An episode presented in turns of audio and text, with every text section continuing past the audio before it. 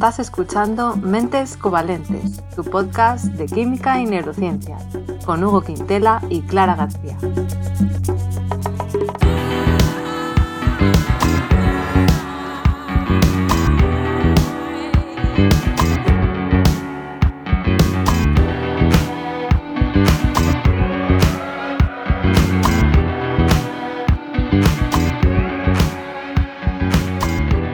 Bienvenidos al episodio 73, en el que vamos a hablar de urgencias médicas con Paula García, notario. Paula es médica de urgencias en Valencia y además divulga en YouTube, en TikTok y creo que también en Instagram como en la puerta de urgencias. Hola Paula, ¿qué tal?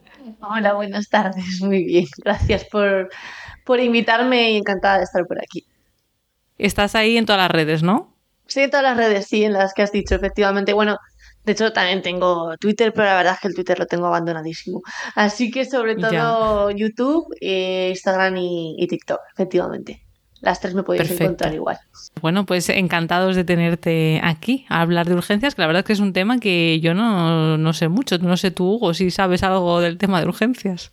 Hola Clara, hola Paula, oyentes, oyentas. Eh, pues no, del tema de urgencias, bueno, como enfermo profesional cuando era pequeño, pues tuve mucho contacto, pero por suerte ya, ya, no voy tanto, ya no, mejor. No, tengo tanta, tanta costumbre. Mejor, mejor. Yo la verdad es que urgencias pocas, ¿eh? He pisado alguna, pero pocas veces. Pues mejor, sí, desde luego. Mi primera pregunta mm, sería, ¿por qué elegiste urgencias como especialidad? Que no, no, sé si es muy común o no, yo no conozco a mucha gente. Y luego también la parte de divulgar que te llevó a ello, porque me imagino que eh, un trabajo como el tuyo es bastante intenso, ¿no? Entonces, ¿qué te llevan tu tiempo libre luego a hacer esos vídeos? Cuéntanos. Pues a ver, bueno, para empezar en España no tenemos todavía especialidad de urgencias que esto ah, tiene delito. ¿Vale? Eh, entonces, no, no, es interesante hablar de ello porque en el resto de Europa y en el resto de países sí que está reconocida como tal la especialidad de urgencias, pero en España, bueno, llevamos una lucha de bastantes años ya en el que se está intentando proclamar la, la especialidad como tal de urgencias. Eh, por fin parece que se ha conseguido, se ha aceptado ya en el ministerio, o sea, se está llevando ya a trámites y en teoría, si no es para MIR 2024, para MIR 2025 debería entrar ya como especialidad adoptativa. Entonces, hoy en día mm. las urgencias ahora mismo en España están sobre todo cubiertas por médicos de familia, la mayoría que es ah. la, la especialidad más genérica. Aún también hay algún internista, algún anestesista, pero lo normal es que prácticamente el 100% de la planilla sean médicos de familia. Entonces, bueno, yo eh, cuando hice el MIR, eh, a mí me gustaban un poco dos cosas, estaba entre anestesia y urgencias, pero bueno, pues a mí, a mi anestesia no, no me llegó la nota del MIR. Entonces, pues claro, llegó el momento de hacer urgencias, yo en ese momento no tenía tanta información eh, de cómo estaba el, el, tema de las urgencias en, en España, como a lo mejor os ha pasado a vosotros. Y entonces eh, me intenté informar un poquito por ahí porque a mí lo que me iba es la adrenalina. O sea, yo necesitaba... Y haber visto muchas series por la tele también tenía que ver, pero a mí me gustaba un poco el tema del, del, bueno, del movimiento y además mucho la ambulancia ya desde un inicio. Yo se diría que yo era muy vocacional por el tema de la, de la urgencia extrahospitalaria. Entonces, nada, me, me interesé un poquito por ahí y vi que la mejor opción para hacer las urgencias en España hacer medicina de familia y entonces me metí en medicina de familia, hice la especialidad de medicina de familia, pero todo puesto a, una formación en urgencias.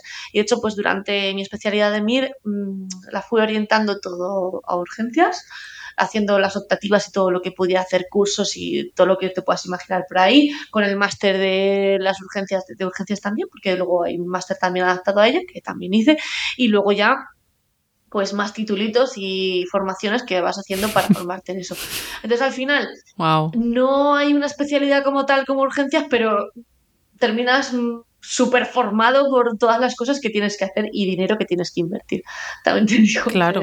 realmente lo que me en llevó, los. Sí, lo que me llevó a las urgencias fue, fue un poco la sensación, la necesidad de adrenalina y de no estar en un trabajo rutinario porque creo que no puedo estar sentada 24 horas en una silla y ahí, bueno, eso no ocurre por turnos, quiero decir, y bueno, pues al final urgencias cuadraba un poco conmigo, ya que la variación y o sea, la variedad de las cosas que ves y la adrenalina, pues eso está asegurado al 100%. Ya te digo. wow. Eh, una prego, el, trabajo de médico de familia, a ver si estoy yo mal informado, ¿es el que menos se escoge? O sea, ¿la gente lo que menos quiere ser es médico de familia estadísticamente o estoy yo mal informado? A ver, en parte sí, lo que pasa es que también es verdad que hay tantas plazas de médicos de familia y aún así faltan tantas plazas de médicos de familia. Vamos a ver, mm. una estimación. Mm, estoy hablando sin tener los datos en la cabeza, ¿vale? que quede claro, pero si del MIR del año que viene van a salir 8.000 plazas, quizá no me quedaría corta por decir que 2.000 o 1.500, 2.000 son de familia, porque se necesitan un montón de médicos. Entonces, claro, es muy difícil que se cubran todas las plazas de médico de familia. Sí que hay gente vocacional en la medicina de familia, pues o bien por herencia o porque al final la, atención primaria es muy bonita. Es un mundo que si tienes tiempo aprendes de todo. O son médicos súper bien preparados y aprendes de todo y puedes hacer cirugías menores, puedes ver traumas, puedes hacer de todo. Incluso si tienes un ecógrafo allí, lo puedes hacer, puedes hacer ecografías en la consulta. El problema de la medicina de familia es que no hay tiempo. O sea, las consultas eh, a lo mejor tienes que hmm. verte 50 pacientes en un día y, vas eh, con el cuello aquí, enfrentándote un poco también a la gente que quiere tener su tiempo dentro de sus derechos y todo, y entonces es un trabajo que es poco agradecido. Entonces, y no está muy allá, o sea, remunerado es igual que las especialidades, no tiene un, una compensación económica con algunas cosas porque, por ejemplo, en, en Europa suelen apostar mucho por la, por la atención primaria de la medicina de, de familia, porque al final, si tú inviertes en una buena prevención, eh, en cuanto pues a, enseñar a comer bien, enseñar a cómo tienen que, cómo tiene que vivir la gente de una forma saludable, estás haciendo una inversión a futuro a evitarte un gasto sanitario más grande en otras, en otras especialidades. Y sin embargo, en España pues ocurre un poquito al contrario. Parece que tiene mucho más prestigio otras especialidades antes que la medicina de familia. Entonces yo creo que pasa un poco eso, que por eso de inicio nadie tiene la medicina de familia en, en la cabeza hasta que a lo mejor la conoces un poquito más allá y te das cuenta de que es un mundo mucho más grande o de que no te llega la nota para otra cosa y al final te metes en medicina de familia por no repetir el mío. Yo creo que ahí hay que potenciarla mucho porque es muy bonita, se puede aprender muchas cosas y es demasiado útil, ¿sabes? O sea, es más útil de Hace falta. Desde luego. ¿Y la parte de divulgación? ¿Viste una vez entraste a trabajar que había una carencia de la gente no sabemos nada y te pusiste o por qué fue? Pues bueno, fue un compañero de muchas cosas. A ver, yo soy bastante curiosa, a mí ya me gustaba el mundo de la divulgación, yo como consumidora de divulgación, ya pues me gustaba mucho todo lo de explicar, aprender. Eh, y yo lo que me daba cuenta cuando empezaba con mis pacientes a tenerlos en consultas o en la consulta o en el hospital, era que me gustaba que, que, supieran todo lo que yo les estaba explicando. Entonces yo era mucho de dibujarles, hacerles dibujitos, explicarlo muy bien como para, para que todo el mundo se diera, lo, entendiera y se fueran satisfechos. Tuve un compañero que, bueno, que también se ha dedicado a divulgación y cosas, que una vez se ve que me oyó así de fondo en la consulta y me dijo, Jope Paula, qué bien explicas. Ojalá, o sea, todo el mundo o sea, si llevara, pues, fueras a la consulta del médico y te explicaran de esta manera, porque explica súper bien, la gente se queda súper claro. Y eso como que dije, ostras, pues en verdad me gusta esto, ¿por qué no, no? Entonces yo ya llevaba un año dándole vueltas en la cabeza con el tema de, pues me gustaría empezar a explicar algunas cosas o no, hasta que llegó la pandemia. Y entonces el. COVID fue como un impulsor para mí porque yo de repente tuve la necesidad de contar lo que estaba pasando y lo que, estaba, lo que estábamos viviendo. En ese momento estaba en el hospital, estaba ya aquí en Valencia y era como que tengo ganas de que, o quiero contar para que la gente sepa qué es lo que estamos viendo y qué es lo que pasa o lo que, lo que ocurre. Y además en esos momentos en los que no había médicos porque estaba todo saturado, no se podía. Yo abiertamente en redes puse mis contactos como para, para ayudar en lo que pudiera para hacer consultas, pues eso. Entonces, o sea, en tu tiempo libre. O sea, la gente te preguntaba cosas y lo que pudieras ayudar lo ayudabas desde, desde casa, sí, como estoy haciendo ahora, ¿sabes? Entonces a mí, a, a las redes, me empezaron a venir un montón de consultas de gente que yo ni conocía. O sea, de, de oye, eh, me pasa esto, ¿qué puedo hacer? Lo que intentamos no promulgar los médicos, ¿vale? Porque no es lo ideal hacer una consulta por internet, pero en esos momentos en los que no podía salir de casa, no se podía, claro, yo era lo que estaba intentando hacer. Entonces, claro, una cosa me llevó a la otra, al final fue como, tengo tanta gente que me está preguntando por esto, tanto conocidos como no conocidos, que tengo la necesidad de hacer un vídeo y, hacer, y, divulgarlo y al final lo que hice fue hacer un vídeo y lo lancé. Y además en ese momento pues se vio bastante porque al momento auge de todo esta... Bueno, es que fue sin querer, yo lo llevaba preparando unos días y lo publiqué el día 13 de marzo. Entonces, eh, claro, fue un momento clausura en casa. Entonces, claro, fue como muy. La gente estaba como queriendo consumir mucha información y fue como un disparo grande. Pero luego ya se normalizó, pero en ese momento me dio como mucha visibilidad ese vídeo y, y ahora de ahí fue como, guau, esto lo tengo que seguir haciendo, o sea, tengo que seguir haciendo y cuando ya pasó la pandemia, los primeros vídeos eran todos muy, muy orientados al COVID y a partir de ahí dije, jope, esto me ha gustado mucho entonces eso es como tengo que seguir con esto, que yo ya lo llevaba antes del COVID, y ya lo llevaba en mente, como hay que seguir. Qué bien. Jolín, empezamos casi a la vez entonces, más o menos. Justo con la pandemia. Pues sí. sí. El podcast sí, lo que pasa que, que mm. lo teníamos también la idea de antes. Fue, en nuestro caso fue totalmente casualidad, sí, mm. sí. Pero sí, casualidad. mucha gente muchas cosas, sí.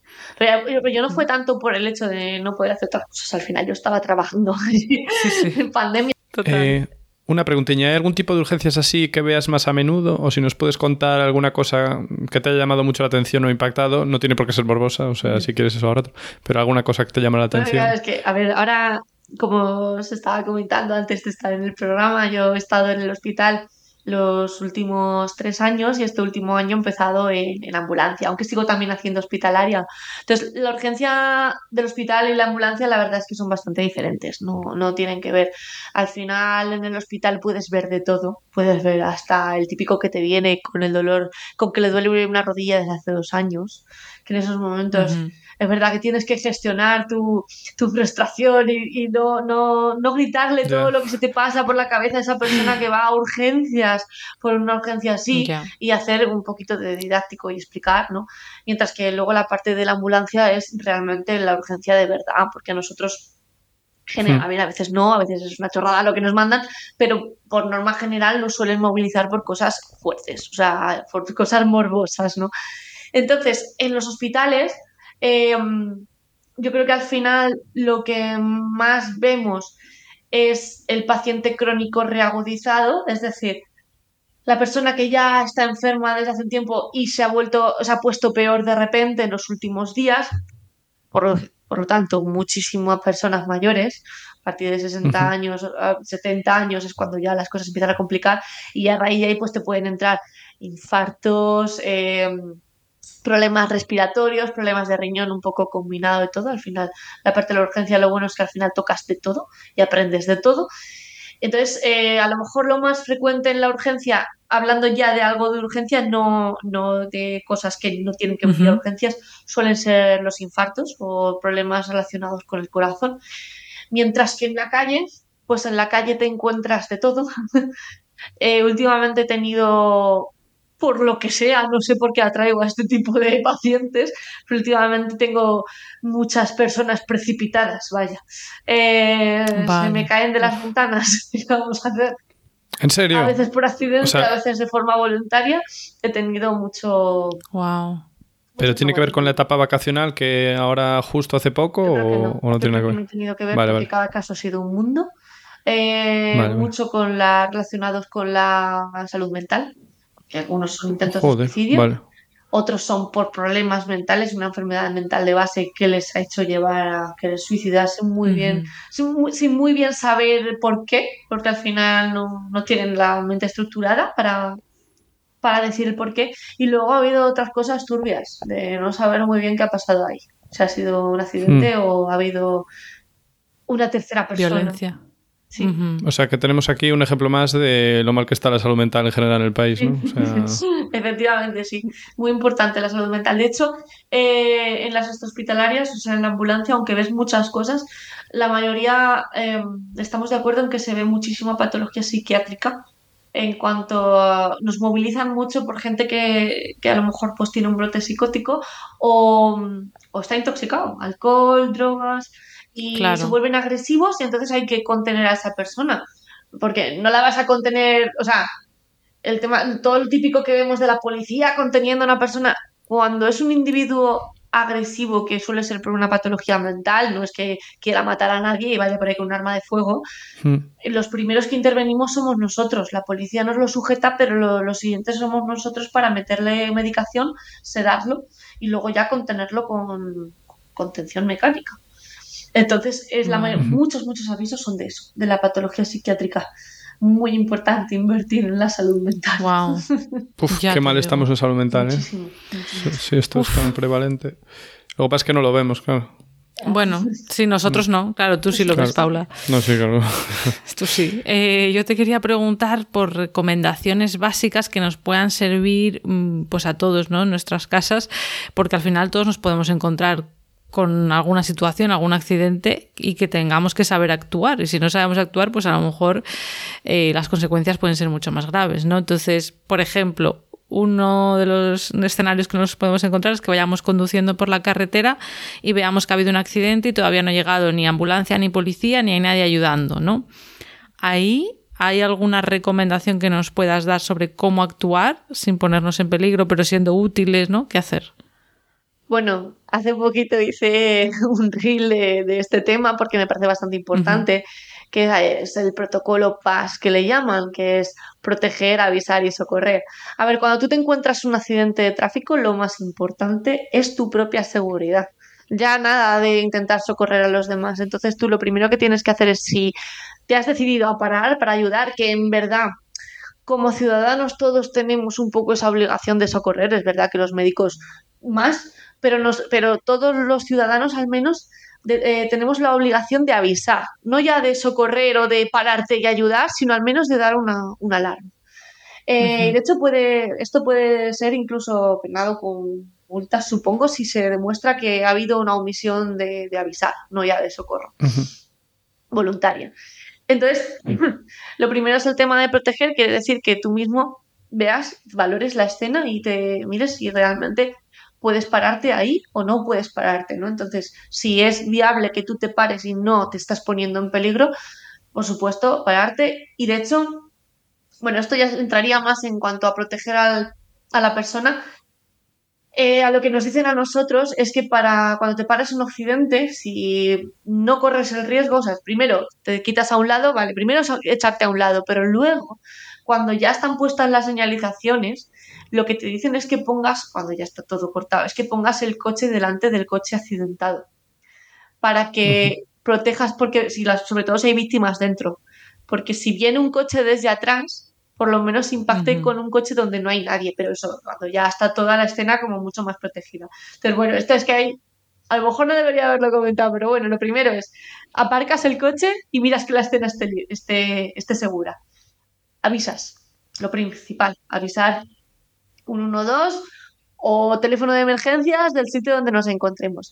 Y entonces es ya lo de socorrer. Entonces ahí es donde ya podríamos, si ya tenemos la zona asegurada, que si hemos puesto nuestros triángulos, nosotros llevamos nuestro chaleco, podríamos valorar si ponemos el coche por delante, sobre todo si hay más coches que han parado y ya se está haciendo un muro de contención que proteja un poco al, al coche accidentado y ahí ya es cuando nosotros podemos valorarnos si acercarnos a socorrer o no. Pero también, ojo, muchísimo cuidado con el tema de socorrer según qué, casos, porque, por ejemplo, si el coche es un coche normal y corriente, de, combustible normal, no hay llama y parece que no hay problema de explosión o algo así, puedes valorar acercarte. Pero, por ejemplo, mucho cuidado con los coches eléctricos. Y esto eh, como consejo para todo el mundo. No se os ocurra tocar un coche eléctrico eh, accidentado pues si no se ha desconectado el contacto y se ha quitado la corriente, porque te puede dar voltaje y te quedas ahí. Y eso eh, para nosotros mismos también lo, estamos aprendiendo ahora, porque realmente los eléctricos están ahora en funcionamiento, ¿no? Hasta ahora no había apenas. Y todavía no se están viendo muchos accidentes de coches eléctricos, pero los va a haber. Y esto tiene un protocolo los bomberos y es una es un poco fastidio para la gente que tiene un coche eléctrico porque si te accidentas van a tardar más en socorrerte ya que nosotros mismos no tenemos, o sea, no nos dejan acercarnos al coche eléctrico hasta que no lleguen los bomberos y lo aseguren y lo desconecten. Y aún así los bomberos no tienen nada fácil, porque están ahora aprendiendo a hacerlo, no es fácil y lleva su serie de protocolos a lo mejor se demora la atención una hora, fácil. Entonces, eso no lo sabía. ¿eh? eso no se dice en los medios. ¿eh? yo no lo sabía hasta hace poco. hasta que empezaba a trabajar en el SAU y nos lo dijeron hace poquito, en plan, oye, que si vais a un accidente de coche eléctrico, hasta que no estén los bomberos, no os acerquéis. O sea, que fijarse en el tipo de coche que es, mirar que se puede identificar más o menos fácilmente. Sí, sí, de hecho, esto quería hacer algún reel pronto, algo así, ah, ¿Cómo identificar? Me parece, me parece importante, sobre todo el tema de no acercarte al coche. Y bueno, ya evidentemente si hay si ves que hay restos de combustible o puede haber resto de, o sea, indicio de que puede haber una explosión o, fuego, pues ahí ya tienes que valorar si realmente te merece la pena acercarte o no. Porque lo primero Pero si hay combustible y no hay fuego, jo, ahí sácalos cuanto antes. Bueno, a ver si se les puede mover. Pero ahí, ahí tú, como ciudadano no formado, si no te quieres acercar, nadie te diría nada. Porque realmente estás poniendo tú mismo tu vida por delante, que es lo que en teoría hay que hacer. Pero claro, si estás viendo sufrir ahí a la gente, es difícil, es difícil no hacer nada. La gente, por norma general, yo creo que todo el mundo quiere ayudar. Pero hay que mirar por nosotros mismos, lo primero. Pero no puede ser. Perdón. Iba a preguntar si no puede ser que al intentar ayudar, eh, si no tenemos nociones, eh, eh, sea peor, ¿no? Claro. O sea, yo creo que ayudar sobre todo entra cuando, o sea, al menos en una actuación muy rápida, pues sería sobre todo, o sea, sacar a alguien muy rápido de un sitio sería porque hubiera un peligro real. Pues eso que vaya, que haya llamas. Tú te encuentras un coche en llamas y una persona dentro y tienes la opción de cogerlo y sacarlo, pues da igual que tenga una lesión medular. O sea, ahí ya. Claro, claro. No te la mm, juegas. Claro, ahí sí. Porque es verdad que te dicen que cuando una, una persona tiene un accidente hay que intentar no, no tocarla, no movilizarla, eh, de forma incorrecta porque si tiene una lesión en la columna puedes, puedes lesionar la médula y entonces las consecuencias pueden ser peores. Pero nosotros sí que tenemos indicado que, bueno, en algunas situaciones de peligro, nosotros cuando vamos a atender un accidente solemos poner medicación, tal, y hacerlo todo muy correcto para que se salga bien, la persona no tenga dolor, todo lo que quieras. Ahora, si ahí va a salir todo ardiendo, pues a lo mejor llegas y dices, mm esto te va a doler. Y lo sacas. Claro, claro, claro, Entonces, ahí ya no, Riesgo-beneficio. No hay más, es que riesgo-beneficio, efectivamente.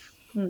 Hablando de cosas más triviales ¿eh? y de un mal diseño del cuerpo humano, eh, si vemos una persona que se atraganta y no puede expulsar el trozo de comida, Claro, eh, por desgracia en los colegios donde sea no nos enseñan la maniobra Heimlich o no nos la enseñan bien. En verdad habría, que, habría que, enseñarla en todos lados. Yo de hecho pienso que, que los primeros auxilios son una, una, asignatura fundamental eh, para la educación desde pequeños, porque de hecho hay canciones que ya se les enseñan a los niños para hacer RCP. Sí que tengo ahora, sí que sé que ahora en los nuevos, en algunos programas escolares, al menos lo sé por, por alguna amiga mía que es profesora y tal, sí que están empezando a incluir porque también a lo mejor ellas quieren o lo promueven, eh, ciertos talleres de primeros auxilios. Sé que se está empezando a mover, pero yo recuerdo a mí de pequeña jamás en la vida me enseñaron nada de primeros auxilios. Mm, Entonces, yo creo que eh, algo sí que me enseñaron en educación física, pero en plan un día, un rato, eh, una vez, ¿sabes? Que no me acuerdo de nada. Yo cuando, cuando estaba en la, en la residencia de medicina de familia, es medicina familiar y comunitaria el, es como se llama la especialidad. Comunitaria realmente es divulgación. Y por eso a mí, me, dentro de la medicina de familia, la parte de comunitaria me gustaba mucho, porque lo que hacíamos en comunitaria era como residentes, era ir a institutos, ir a sitios a dar charlas, a dar charlas anti-tabaco, a dar charlas de primeros auxilios, a a, enseñar cómo funciona un desfibrilador. Al final era divulgación, a mí me gustaba mucho y de hecho ahí es donde me empecé a dar cuenta de que me gustaba muchísimo. Y estando en la residencia, la parte comunitaria, fui alguna vez, a, empezamos a hacer en institutos, íbamos a, a dar, a hacer talleres con los niños con, con maniquíes para aprender a hacer la RCP. Por ejemplo, con, bueno, incluso con almohadas puedes hacer la RCP sencillamente por el hecho de cómo saber, cómo, aprender a colocar los brazos y todo, se puede aprender de esa manera. Y en cuanto a lo que decías del atragantamiento, el problema es que la maniobra de Helitz es muy difícil de describir. Mejor ver un vídeo, ¿no? Claro, hay que verla. Es meter la mano al estómago, tú por detrás, intentar dar hacer como contracciones hacia ti, hacia arriba, para que la persona intente expulsar el, alimento, todo eso mientras esté consciente. por ejemplo, eso si la obstrucción es completa, si la persona puede hablar, es decir, todavía está como ahí ah, ahogándose, puede medio toser, puede hablar, pero tal, ahí, como todavía entra algo de aire, lo que hay que hacer es animar a toser. Es decirle, tose, tose fuerte, todo lo fuerte que puedas. Mucho ojo. Vamos, vamos, tú puedes. Ese es mi hijo. Mucho ojo con las palmaditas flojitas en la espalda. Si nos ponemos a dar mm. palmadas en la espalda, lo que hay que hacer es inclinar a la persona hacia adelante, o sea, totalmente hacia abajo, y hacer. Son palmadas fuertes entre las escápulas. Cinco, nada más. ¿Vale? porque las palmaditas típicas que te dan en la espalda cuando algo parece que se me ha ido por el otro lado, lo que puede ocurrir es que al hacer así con la, al darle en la espalda, lo movilices el alimento hacia adelante y se vaya más a la vía aérea. Entonces puedes eh. ocasionar un atragantamiento peor. Entonces las palmaditas esas típicas, cuando una persona tose en plan, se me está yendo por el otro lado, no, no le hagáis nada, dejadla que tosa, que tosa. si no se resuelve ya podemos optar por la parte esa. Venga, agáchate hacia adelante y te voy a dar unas palmadas a ver si sale. Que no sale, hacemos Heimlich, si la cosa se pone peor. Vale. Pero la Heimlich, si no la controlamos, mejor no lo intentamos, entiendo, porque igual... A ver, si la persona se está poniendo azul, te diría Hacer lo que sea antes de dejarla morir. Claro, o sea, si ya hay una falta de aire, chico, ahí hay que intentar todo. De hecho, el, auto, el que dicen es el de tirarse contra una silla y, pegarse la boca al estómago todo lo fuerte que puedas para intentar echarlo, eso te provoca el, el rebote. Y si ya la persona pierde la conciencia, que eso puede pasar, porque ahí ya corre el riesgo de que entre en parada cardíaca. En ese momento, sin pérdida de conciencia, sí que hay que empezar con RCP y lo que dije hace bien poquito, hay que quitar el, el, trozo de ahí, porque sobre todo si es una obstrucción completa, porque si no entra nada de aire, si tú estás haciendo una RCP a una persona, a ver, en los protocolos de RCP de ahora, lo que nosotros, a la gente que no es sanitaria, insistimos mucho en que solamente compriman el corazón. ¿Por qué? Porque mientras que tú comprimes, tú ya estás. Mm, o sea, el, tórax se expande, se contrae, se expande y de esa manera ya está entrando aire. Y ya estás oxigenando parcialmente. Entonces, en esos casos es más importante que tú comprimas el corazón para que la sangre siga funcionando y siga llevando el oxígeno. Porque además con el boca a boca se ha demostrado que la gente pierde mucho tiempo en hacer el boca a boca y es contraproducente, no se consigue hacer bien. Así que sobre todo con eh, comprimir. Salud en atragantamientos. ¿Qué ocurre en atragantamientos? Si tú tienes una obstrucción completa de la vía, aunque tú comprimas el corazón y esté el tórax expandiéndose y no, o sea, haciendo lo contrario, no te va a entrar nada de aire. Entonces ahí vas a estar bombeando sangre que no llega nada de oxígeno. Entonces eso no te soluciona. Entonces hay que... Me estoy poniendo la situación, me estoy poniendo nervioso. ¿eh? Ya, ya, yo también. Es que... es verdad que hay que iniciar la RCP, porque también es verdad que la RCP te puede mover un poco el trozo que tienes ahí, a lo mejor te ayuda un poco a desostruir, pero hay que intentar desostruir eso como se pueda. Manualmente, es lo que llaman barrido digital, te dicen. digital de dedo. Barrido digital, es meter el dedo al, a la garganta. Vamos, sacar lo que puedas, ah. intentar pillar el, trozo de, comida que tengas, intentar sacarlo como sea. Y de hecho es una de las poquitas cosas que también se indica pero se llega normalmente. Es que no sé dónde está la. sí. Si tú abres bien la boca, Claro, es que tú de normal a una persona que está consciente no le metes la, vamos, la, o sea, el reflejo... A ver, Paco, ven para que... Cuando, cuando nosotros intentamos vomitar, el reflejo que tú te metes ahí, eh, realmente los dedos te llegan casi a la epiglotis. Puedes llegar si, si intentas, pero claro, no es porque arcada. Claro, porque cuando tú te atragantas está bastante arriba, no ha llegado. Claro, se suele quedar. A ver, si se ha metido en la vía aérea ahí ya. Ahí ya es más difícil, ahí ya, no vas a llegar. Otra opción es que. Ay, no, pobre persona. Yo qué sé, intentes meter un tubo, eso ya sin tubar. Vamos, intentes meterlo para adentro. Eso es lo que hacemos nosotros muchas veces. Cuando nosotros llegamos y no. Lo del boli, no, no, no, no. Eso es otra cosa. No, es una traqueotomía, ¿no? Eso es horrible. Eso, eso solamente vas a conseguir una sangría y no creo ni que consigas entrar en la trampa. Vale, vale. Ay, ay, qué grima. Lo que nosotros eh, hacemos, eh, bueno, la cricotomía es otra, la es otra historia, pero lo que nosotros primero hacemos cuando llegamos a un atragantado es intentar sacar el, trozo, ¿vale? Que nosotros tenemos unas pinzas largas que con el laringoscopio miramos, lo cogemos, tal. Pero mm, lo que a veces hacemos si está muy abajo y no podemos es meter el tubo para intubar, tú estás intubando, y empujarlo para abajo. Empujar el alimento hasta, hasta meterlo en un pulmón. ¿Por qué? Porque si lo metes en un pulmón dejas el otro. Entonces, claro. al final tienes que tirar un poco por esas. Lo que pasa es que, claro, una persona que no tiene no tienes material para hacerlo, eso con los dedos, a ver, con los dedos puedes llegar a cogerlo, pero para meterlo muy difícil ya. Pero a ver, no es un diseño terrible, terrible que te puedas morir comiendo. O sea, ¿cómo podemos estar tan mal hechos en ese sentido? yo no lo entiendo, me parece. Es terrible un riesgo demasiado y alto. Y no es tan poco común tampoco. O sea, es claro. algo que... ¿Quién nos ha atragantado alguna vez un poco? A nosotros nos pasa un montón. Es terrible. Sí que es verdad que Heinrich, ya no sé si es Heinrich o Heinrich, ha salvado muchas muchas vidas. La gente aprendiendo a hacer hmm. eso consigues, consigues expulsarlo. Y entonces... Consigues. Bueno, pues habrá que ver vídeos. No todos, no todos, no, no, desafortunadamente no todos, pero sí que ayuda bastante. Incluso el auto también salva mucho. ¿eh? Leí que le aplicó él mismo una sola vez en su vida y ya con noventa y pico años. O sea, Eso no lo había. No, no, lo había... no sé si era verdad o no, lo leí para un artículo. Puede ser, ¿eh?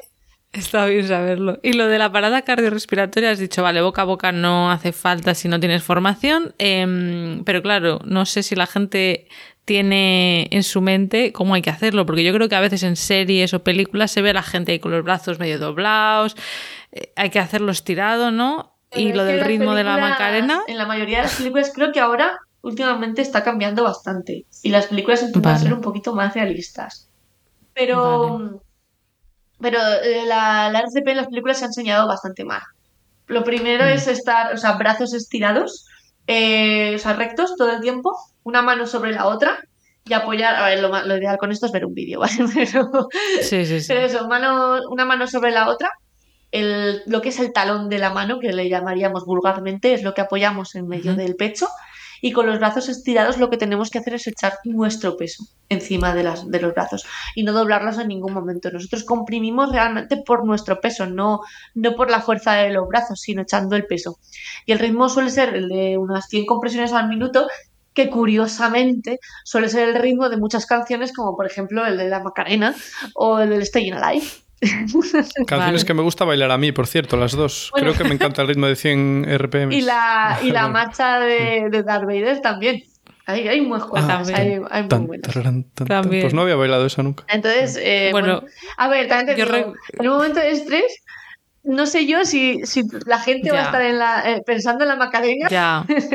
La verdad es que es una canción ¿eh? que, que, no viene como muy, ¿no? Que no pega mucho. Pero puede ser que el Stay in Life a lo mejor es un poquito más. A lo mejor.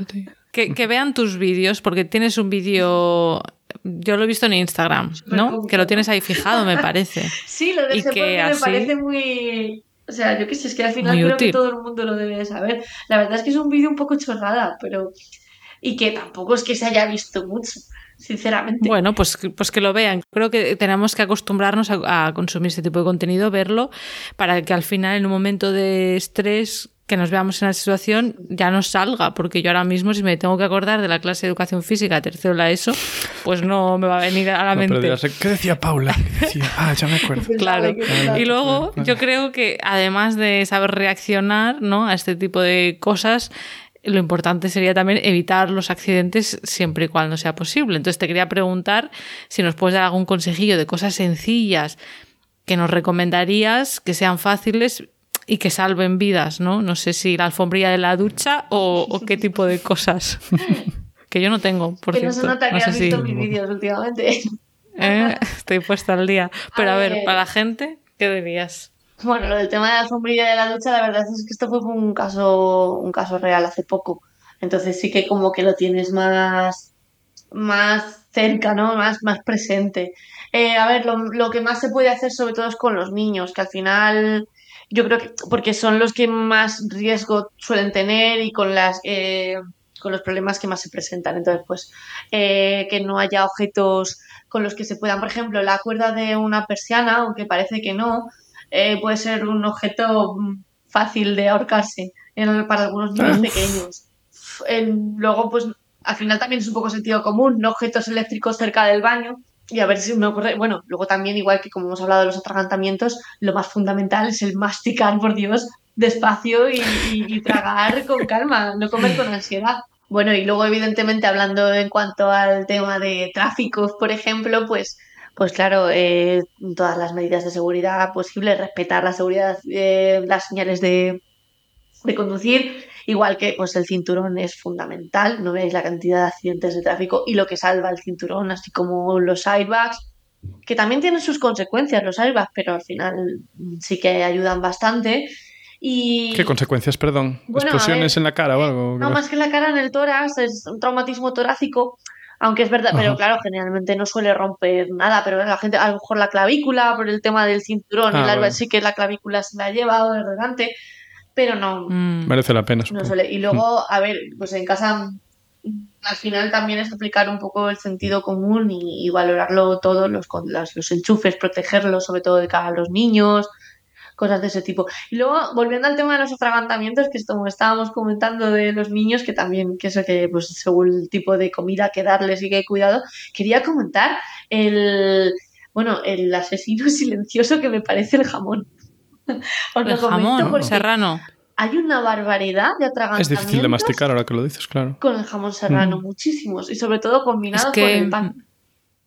Es que una vez como que se te queda, ¿no? El pan al final... es como un plástico. Claro, el pan, la miga al final es muy absorbente, se agarra mucho a la vía digestiva cuando pasa, y encima lo combinas con una bola de carne y, es, son súper frecuentes los atragantamientos con jamón. Entonces digo porque cuando que... Qué mal rollo. A mí, por ejemplo, me encanta el jamón. bueno, sí. Pero sí que es como que lo tengo muy, muy presente porque tengo muchos casos mm, cercanos y bueno, también lo he visto en el trabajo también, y es como que lo como con mucho cuidado. En plan, por favor, fíjate. yo lo que más he notado así de experiencia personal, de que he visto en personas cercanas y yo misma, de así de estar a punto de tragantarme, eh, cortezas, no sé cómo de común es esto, pero cortezas de estas de cerdo, que son cortecitas secas. Ah. Sí. que crea eso, no sé qué tiene ahí. Sí, el problema de las cortezas esas sobre todo también es que enseguida con el aire te las llevas para adentro y encima es como que si al estar contacto en la, mucosa se agarra, no sé, no sé si ah, claro, se quedan pegadas. algo muy seco, mm. absorbe la mucosa de ahí se queda pegado. Entonces, claro, entre que si tú estás comiendo, bueno, intentar no. El peligro de hablar mientras comes. Pues tú estás hablando, te lo llevas para adentro y se te va la vía aérea directamente. Que eso, por ejemplo, es lo que pasa mucho a los niños. Mastican con la. masticar con la boca abierta es cuestión de educación y todo lo que quieras, pero también te hace respirar por la boca y te aumenta el riesgo de atragantamiento. El urbanismo salvavidas. Sí, sí. Nunca lo, había, hubiera pensado. ¿eh? Entonces, sí, sí, la, educación, como no, al final. Bueno, educación según, pero luego te vas a China y ellos allí eh, comen con la boca abierta porque es su símbolo de educación. Mm. que les ha gustado mucho, entonces, bueno. Pero sí, son cosas que, bueno, pues al final yo hablo un poco de los casos que he visto al final creo que eh, un trabajo, una de las cosas, y además lo he hablado así con alguna persona que me sigue, que me ha comentado en plan, jo, qué interesantes son tus casos, pero me desbloquea muchos miedos. Tengo muchos miedos desbloqueados, ¿no? Porque cuando te enfrentas a, los, a las cosas que ocurren es cuando te das cuenta de, cómo puede surgir un accidente de la nada y, entonces dices, ostras, es que te puede pasar esto aquí. Y, claro, y a lo mejor no lo habías pensado hasta que no lo has visto. Te vuelves un poquito más paranoico con según qué cosas. Claro. Con, el tema de la velocidad de la carretera. Que al final, mm, a lo mejor antes en una recta yo podía estar más confiada y no digo que corriera mucho ni nada de eso, pero al final vas más, más ligero, más relajado y ahora cuando ya empiezas a ver muchas cosas, dices, ostras, qué importante es eh, no pasar de una determinada velocidad porque es que el accidente que puedes tener a una velocidad no tiene nada que ver con...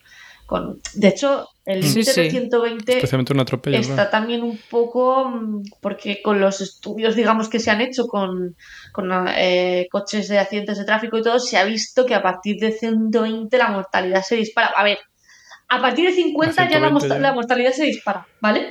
Pero como que el, tema del acordeón del coche, ya con 120 se come la, se come la cabina del piloto, ¿no? Y a lo mejor con velocidades un poco menores no se come la cabina, o sea, ya te llega eh, siendo grave el accidente, pero a lo mejor no te impacta tanto. Y a lo mejor tienes más probabilidades de supervivencia. Y hablo de probabilidades de supervivencia porque el efecto acordeón del coche ya no solo afecta vale, no toca la cabina, está todo bien. No, es que están tus piernas por debajo. Y entonces, mm. Muy frecuente encontrarte eh, accidentes eh, frontales de coches en los que te encuentras el coche hecho un acordeón, pero la cabina está bien, pero la persona tiene la rótula, las rodillas en la oreja. No sé mm. si me explico. Entonces, el riesgo es eh, por eso, que, también se ha valorado un poco los límites de velocidad con eso. Es verdad que a partir de, a partir de 50, 70 lesiones en las piernas hay siempre, prácticamente. Pero claro, ya, cuanta más velocidad, más efecto acordeón. Eso es lo que hay que pensar, ¿no? Y cuanta más velocidad, menos probabilidades, porque más probabilidades de que te llegue a. Y bueno, más de 120, olvídate. O sea, un choque frontal a más de 120 no sobrevives, prácticamente mm, Pues no, no corráis, ¿no? Ese es el mensaje. Llevar el cinturón y, protegeros. también, bueno, no lo sé. Cada uno. Y vale, a ver, eh, pregunta al millón entonces. ¿Cuándo yo espero que siendo, habiendo sido enfermo profesional lo tenga claro? Pero para gente que no lo tenga claro, que ¿cuándo usar ibuprofeno y cuándo usar paracetamol? Eterna pregunta, ¿no? Vamos a ver. Eh esto es un poco complejo porque es verdad que bueno, la, diferencia fundamental entre ellos es que el ibuprofeno es del grupo de los antiinflamatorios y el paracetamol no es antiinflamatorio. ¿no? Entonces eso quiere decir que aunque el paracetamol te va a quitar el dolor y la fiebre, el ibuprofeno además de eso te va a desinflamar pero tampoco es que esté tan claro, porque es verdad que, el, efecto antiinflamatorio se consigue cuando ya llevas unas cuantas dosis de, ibuprofeno, pero es un poquito la diferencia, entonces hay que pensar. Si lo que yo tengo es un simple dolor de cabeza que no implica una inflamación, con un paracetamol en principio mm, va a ser más que suficiente. O debería de serlo. Luego, es verdad que hay gente a la que una cosa le hace más efecto y otras a la que otro, pero bueno, Hmm. Mientras que si tú tienes un flemón, aparte de lo que a lo mejor también tienes que tomar antibiótico, un flemón en la muela, quiero decir, eh, un antiinflamatorio tipo ibuprofeno te va a ayudar, porque te va a desinflamar eso. Entonces, ahí está un poquito la diferencia. Y luego también, o sea, bueno, sí, pero eh, evidentemente es más fácil que te lo expliquen porque eh, la gente de normal a lo mejor no sabe cuándo hay una inflamación y cuándo no. Pero bueno, que esa es la diferencia la que nosotros utilizamos. Y luego, por ejemplo, el ibuprofeno y sus derivados eh, para el estómago afecta bastante más que un paracetamol, que es bastante inocuo, o para problemas de riñón. Y cuando hablo de riñón, también hablo de esta gente que no tengo la tensión alta o no tengo azúcar, quiere decir que es diabético. Eh, los riñones en estas personas están un poquito tocados y en estos casos los antiinflamatorios no se deberían de tocar porque van directos al riñón. Y entiendo que en caso de resacas, la mítica persona, ah, yo me tomo un agua con ibuprofeno, eso es malísimo, porque ya está tu hígado ahí ocupado todavía con el alcohol y encima le metes un ibuprofeno. Más que el ibuprofeno, o sea, el ibuprofeno se va más al riñón, ¿vale? Entonces, es que esto es un tema controvertido, porque aquí es como, mm, en teoría no debería de hacer, o sea, es como que esta parte hablo un poco, venga, medicina convencional de estar por casa. La resaca, evidentemente, es para beber agua. El ibuprofeno, el problema que tiene en las resacas es que va al estómago, sobre todo. Es que es gastrolesivo. Entonces, el alcohol ya es gastrolesivo de por sí. Si tú ya te has fastidiado el estómago con, la, con el alcohol, si te tomas un ibuprofeno además, pues tienes más riesgos de hacer una úlcera. Que no quiere decir que la vayas a hacer. Pero, bueno, estás forzando más. Mm. bueno, pero a lo mejor no llegas a úlcera, pero Puede ser que tengas acidez de estómago. Puedes hacer una te duela. puedes hacer reflujo, puedes hacer un accidente. Vamos, yo lo he notado. Si he tomado varios días ibuprofeno, luego el estómago me duele. Entonces, el problema con eso, tanto, o sea, en las resacas no es tanto el, hígado con el ibuprofeno, porque, por ejemplo, en el caso del paracetamol, sí que va directamente, es más metabolización hepática. Entonces, ah. en teoría, no se debería de combinar, ¿no? Porque ya estás como saturando el, el hígado. Yo, el paracetamol, al final, eh, las dosis tóxicas, o sea, hasta que no alcanzas dosis tóxicas, que ya estamos hablando de unas ocho pastillas, no son tantas, ¿eh? Pero bueno, a partir de cuatro o cinco pastillas puedes alcanzar dosis tóxicas, ¿vale? Pero bueno, un paracetamol, hasta que no llega a la dosis tóxica, es bastante inocuo. Quiere decir que si no tienes un problema de hígado, un paracetamol no te, o sea, no suele tener ningún tipo de problema. Entonces, si el consumo de alcohol ha sido el día anterior, si ya has eliminado una gran cantidad de alcohol y no tienes ningún problema de hígado, y esto no lo debería de estar diciendo, por Dios, pero casi es más preferible un paracetamol el día siguiente que el ibuprofeno. Porque el efecto gastrolesivo del, estómago sí que lo sigues teniendo, mientras que el, el, paracetamol, el efecto que te va a hacer en el hígado ya a posteriori no te va a empeorar. Pero ¿por qué dices que no deberías decirlo? Porque es, controvertida esa opinión. Yo no debería de, no debería de estar eh, promulgando el no, tómate un paracetamol si tienes que sacar. en verdad, no pasa nada. No pasa nada. Bueno, eh, yo quiero que la gente, si al final está en casa y opta por tomarse algo porque le duele la cabeza en resaca, se lo tome como un consejo, pero no como un como, como una norma profesional, ¿vale? no, claro, como la, primera salida, vamos, que no sea la primera salida, es en plan, si no aguantas el dolor de cabeza. Claro, primero mejor no tener resaca, ¿no? Eso, o sea, a partir de ahí. Primero, luego si la puedes solventar con agua, mejor. Y ya si te ves, si todas las cosas que he explicado lo puedes hacer, pues venga, tómate un paracetamol. Bueno, pues muchas gracias por esos consejos, porque yo siempre me liaba entre los, entre los dos, paracetamol. O sea, sí que sabía que el ibuprofeno era para inflamación, pero más allá de ahí, la verdad que no tenía más sí, Luego hay más cositas, Así que pero en términos generales es un poco eso. En términos generales. Bueno, pues ya estamos llegando al final, Paula, entonces eh, no sé si nos va a dar tiempo en, un par de minutitos. Eh, si nos quieres mencionar un poquito la situación actual de la sanidad pública, en este caso de España, la falta de personal, porque hace un tiempo hablaste de esto en redes, entonces, bueno, no sé si haya una solución, la verdad. a ver, la solución... ¿Alguna reflexión? Es un poco difícil la solución. Si la tuviera, probablemente no estaría yo aquí.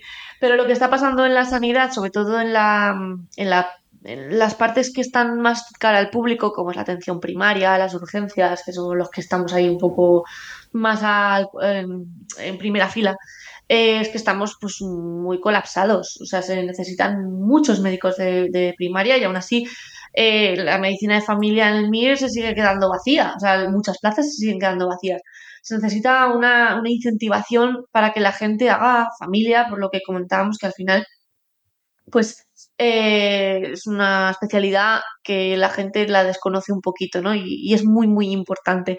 Entonces, em, faltan médicos, tenemos una presión asistencial muy grande.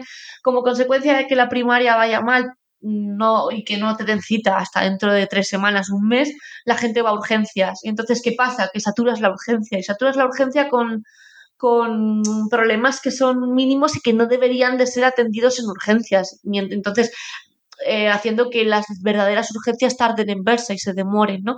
Deterioras la calidad asistencial. Además de que eh, los trabajadores están muy quemados, o sea, está todo el mundo súper quemado. Te vas a, primaria, te vas a urgencias, la gente está que no puede más. En plan, es que esto no compensa, es que te vas a hacer una guardia de hospital y sabes que son 24 horas sin parar de trabajar de que descanso, porque es que es, así, es. Mi guardia de hospital, si duermo dos horas, tengo que decir que ha sido muy buena. O sea, una guardia de hospital, si has conseguido dormir dos horas, es que ha sido muy buena.